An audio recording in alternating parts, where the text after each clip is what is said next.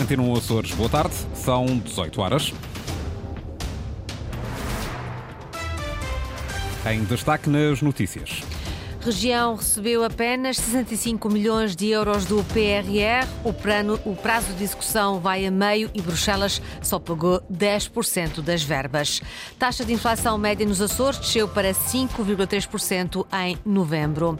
Rumo às eleições de 4 de fevereiro, Bloco de Esquerda, o primeiro partido a revelar os cabeças de lista de todos os círculos eleitorais. Temperaturas máximas previstas para amanhã: 18 graus em Angra do Heroísmo, 20 na Horta, em Ponta da Algada e também em Santa Cruz das Flores. Avançamos para as notícias às 18 horas, uma edição da jornalista Lília Almeida.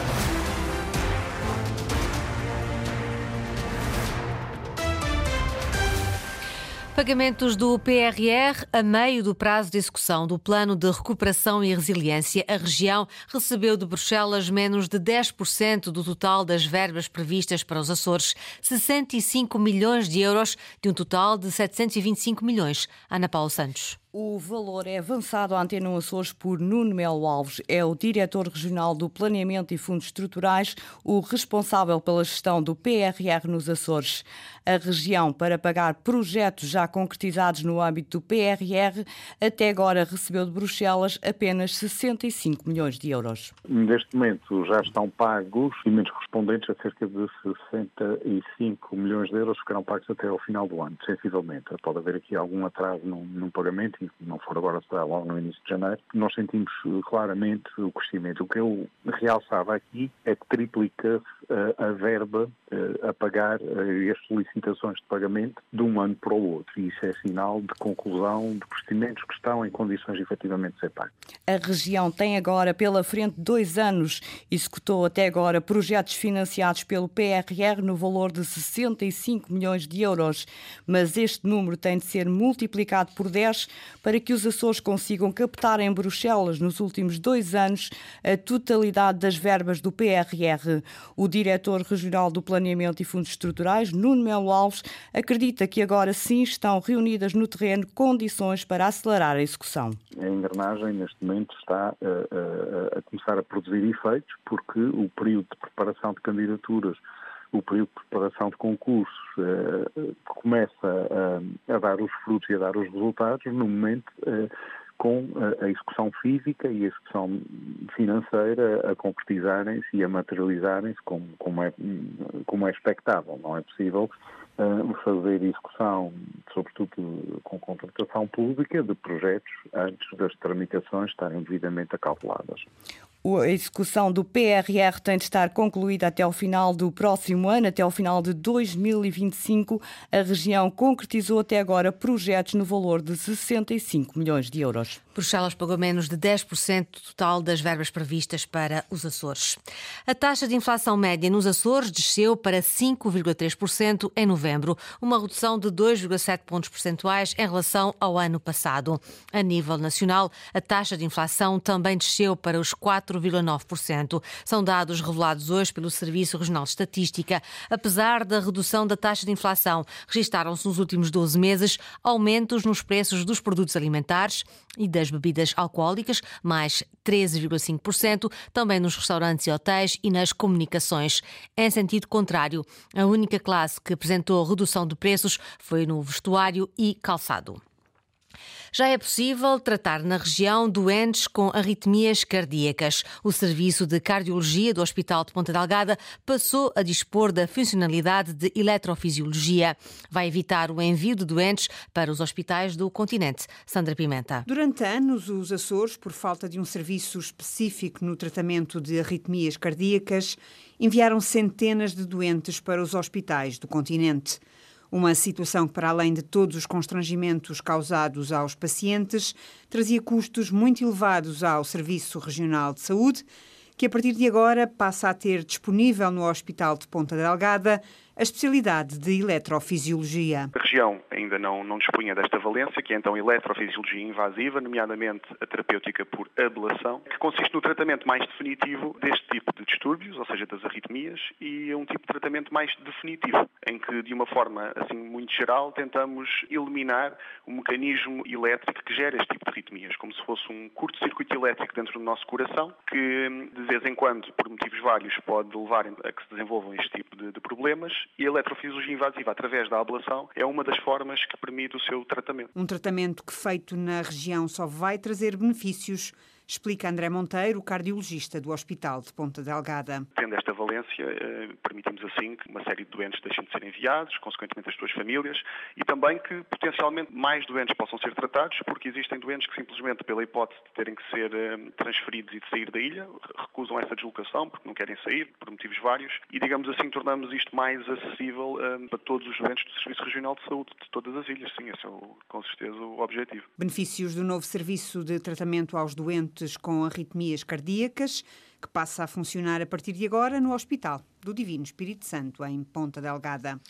Lançado hoje o concurso para a empreitada de 39 habitações no bairro, no bairro de Nossa Senhora de Fátima, na Praia da Vitória. Fica assim concluído o processo de transformação daquele espaço, que teve um orçamento total a rondar os 20 milhões de euros. Artur Lima, vice-presidente do Executivo, apresentou a obra que será financiada por fundos do Plano de Recuperação e Resiliência. A sua reconversão foi longa, demasiado longa. Por isso, anuncio em nome do 13º Governo dos Açores a etapa final da reconversão do bairro Joaquim Alves no bairro de Nossa Senhora de Fátima. A empreitada que seguirá terá um prazo de execução de 540 dias e um preço base de 7 milhões e 700 mil euros, financiado através da componente C2 do PRR. Cumprimos com as famílias deste bairro e com o Conselho da Praia de Vitória, dando dignidade habitacional a este espaço. Cumprimos com os licenciamentos e registros dos projetos que estamos a desenvolver e estamos a cumprir com os objetivos delineados no PRR. Artur Lima, no lançamento do concurso para a empreitada de construção de 39 habitações no bairro Nossa Senhora de Fátima, na Praia da Vitória, com verbas do Plano de Recuperação e Resiliência. Já são conhecidos os cabeças de lista do Bloco de Esquerda às eleições regionais de 4 de fevereiro. O Bloco concorre em todas as ilhas e mantém na corrida os dois deputados eleitos nas últimas eleições. Inês Linhares Dias. Sem surpresas, António Lima volta a encabeçar a lista do Bloco de Esquerda por São Miguel e é também com Alexandra Mendes que avançam na Ilha Terceira. Os dois atuais deputados são os líderes das listas do Bloco de Esquerda nos dois maiores círculos eleitorais. No FEAL avança também um nome já conhecido, a investigadora Aurora Ribeiro. O pico é encabeçado pela primeira vez por Daniela Silveira, gestora de projetos. O triângulo fecha com outra novidade, o empresário Eugênio Viana. Ricardo Toste é o nome escolhido para o primeiro lugar na Graciosa, Nelson Amaral é quem ocupa o lugar cimeiro nas Flores e Maria Amaral apresenta-se no Corvo. O jovem Pedro Amaral volta a liderar a lista bloquista de Santa Maria. Estão assim escolhidos os cabeças de lista do Bloco de Esquerda para as eleições de 4 de fevereiro. É o primeiro partido a revelar os primeiros candidatos de todos os círculos eleitorais.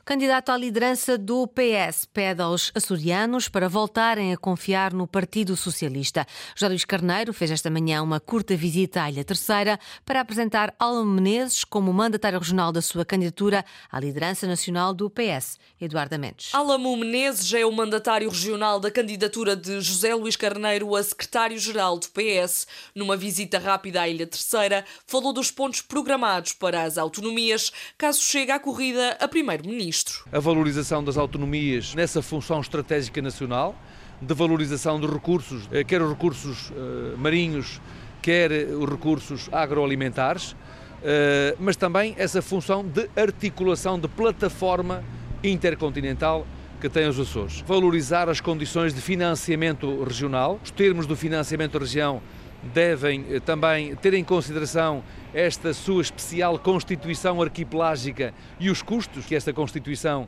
arquipelágica exige. Em cima da mesa, ainda a revisão do cargo de representante da República e a captação de investimento externo, nomeadamente da diáspora. José Luís Carneiro diz-se o candidato mais capaz de juntar os centros moderados. Aqui sabem que está o candidato do centro-esquerda da esquerda democrática, eh, que coloca o PS onde ele sempre esteve, como um grande partido interclassista, intergeracional, europeu e eh, atlantista, que procura valorizar as condições de vida das pessoas e que dá seguimento às boas políticas do PS no governo. E quanto às posições de apoio de vários membros do PS regional à candidatura de Pedro Nuno Santos, na hora de votar, pesam todos o mesmo. O candidato à liderança socialista deixou também algumas palavras sobre a crise política regional. Era de tal modo um autêntico saco de gatos que realmente eh, eh, conduziu a maus resultados, como se vê, e a instabilidade aí está. O nosso apelo é que os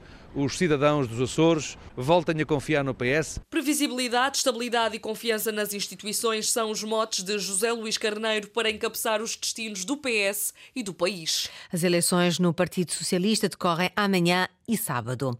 Entre janeiro e outubro, os Açores registaram mais de 3 milhões e 400 mil dormidas nos alojamentos turísticos, a maior parte de turistas estrangeiros. Linda Luz. 3 milhões 468 mil dormidas nos primeiros 10 meses do ano, um aumento de 16% em comparação com o mesmo período de 2022. Os turistas estrangeiros representaram dois terços das dormidas. Há mesmo um crescimento de 25% no mercado externo, em oposição ao mercado nacional que estagnou.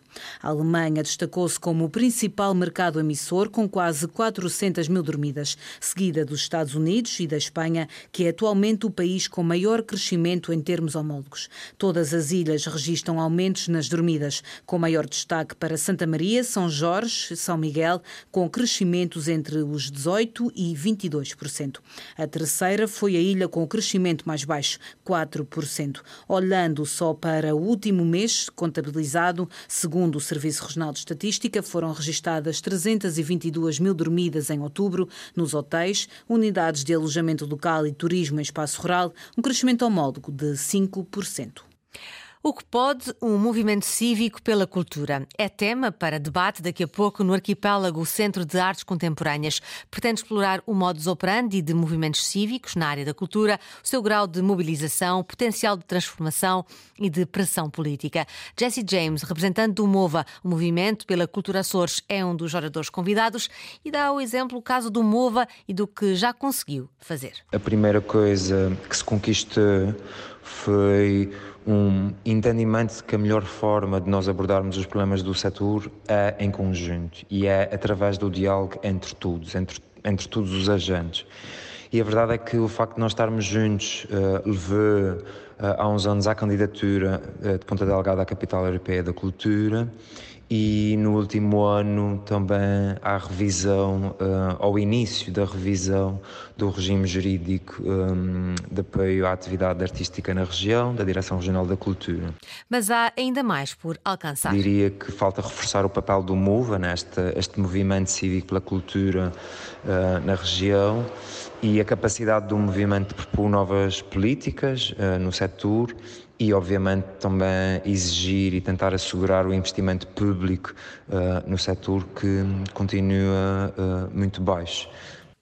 É já daqui a pouco, às 18h30, no Arquipélago, Centro de Artes Contemporâneas, o debate O que pode um movimento cívico pela cultura. Lili Almeida com as notícias da região às 18 horas. Recordo que a informação está em permanência online. Pode aceder a cores.rtp.pt ou ao Facebook da Antena 1 Açores.